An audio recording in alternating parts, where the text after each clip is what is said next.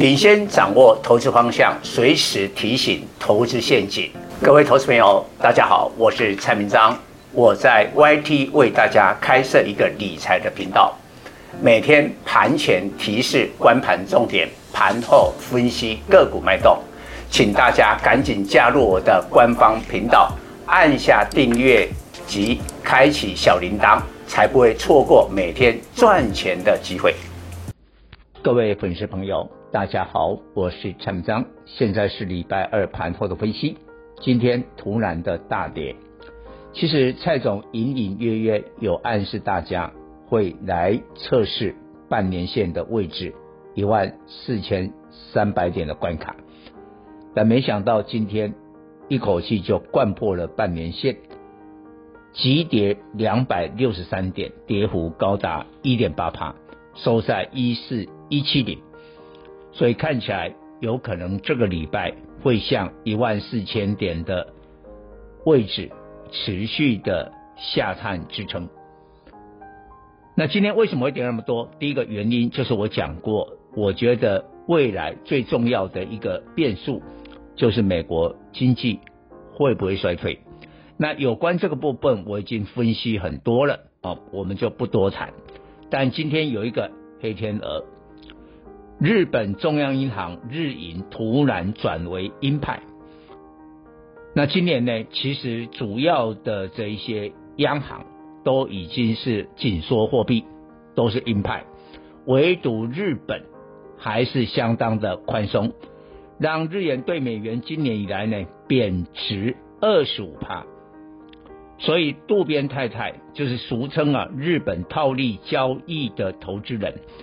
借出零利率的日元，转换成高利率的美元，这样的交易规模一个月可以达到一千兆日币，相当于台币两百多兆一个月哦。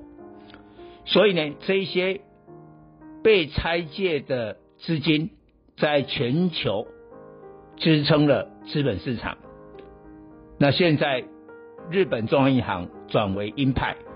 渡边太太会回收这些资金，资金会回到日本的国内，那全球的资本市场必然大幅的震荡。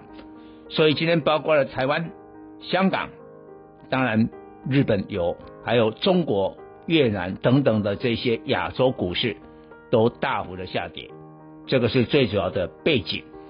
但最后会不会很严重，就看今天晚上的美国股市。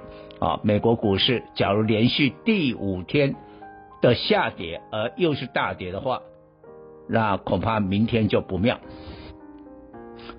不过这些的利空跟变数，除了日本的这个部分，老实讲，这个蔡总是没有办法预料。但是有关美国经济衰退，我们如何做好因应的这个部分，我有讲过。昨天礼拜一的专题，我特别点名五大的产业库存调整的时间往后延，那你就要小心。像今天这种的利空出来，经济衰退啦，日本的这个呃转为鹰派啦，什么股票跌多？基本面不好的。你看今天哦，ABF 窄板的新兴，你说基本面不好吗？其实很好，但是只要传出。调降了今明两年的资本支出，这个景气的杂音就出来了。欣兴今天灌入跌停了，灌入了跌停。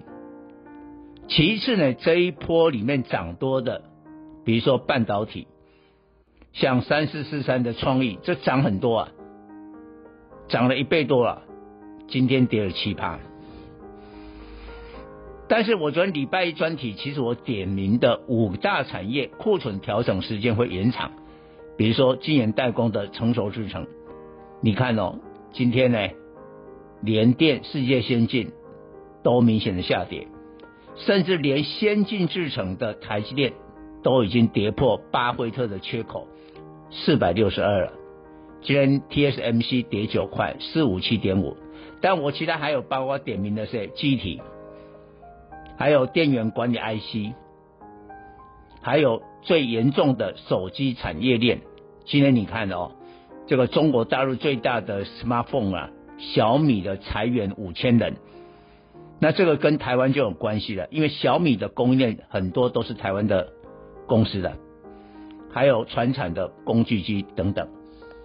所以今天电子股的话是跳水，但是我也讲过，靠中国解封需求，而这个需求不是个人消费，而是固定投资的，像钢铁，因为透过了这些基础建设，还有像这个散装轮，虽然受到大盘跌这么重的影响，盘中其实他们不错，但收盘的时候呃并没有什么明显的涨，但至少相对其他的股票来讲。他们是抗跌的。以上报告。本公司与所推荐分析之个别有价证券无不当之财务利益关系。本节目资料仅供参考，投资人应独立判断、审慎评估并自负投资风险。